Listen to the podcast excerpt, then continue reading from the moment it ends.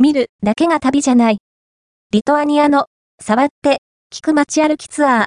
美しい旧市街が世界遺産にも登録されるリトアニアの首都ビリニュスには、視覚障害を持つ人だからこそ楽しめる、触って、聞く街巡りツアーがあります。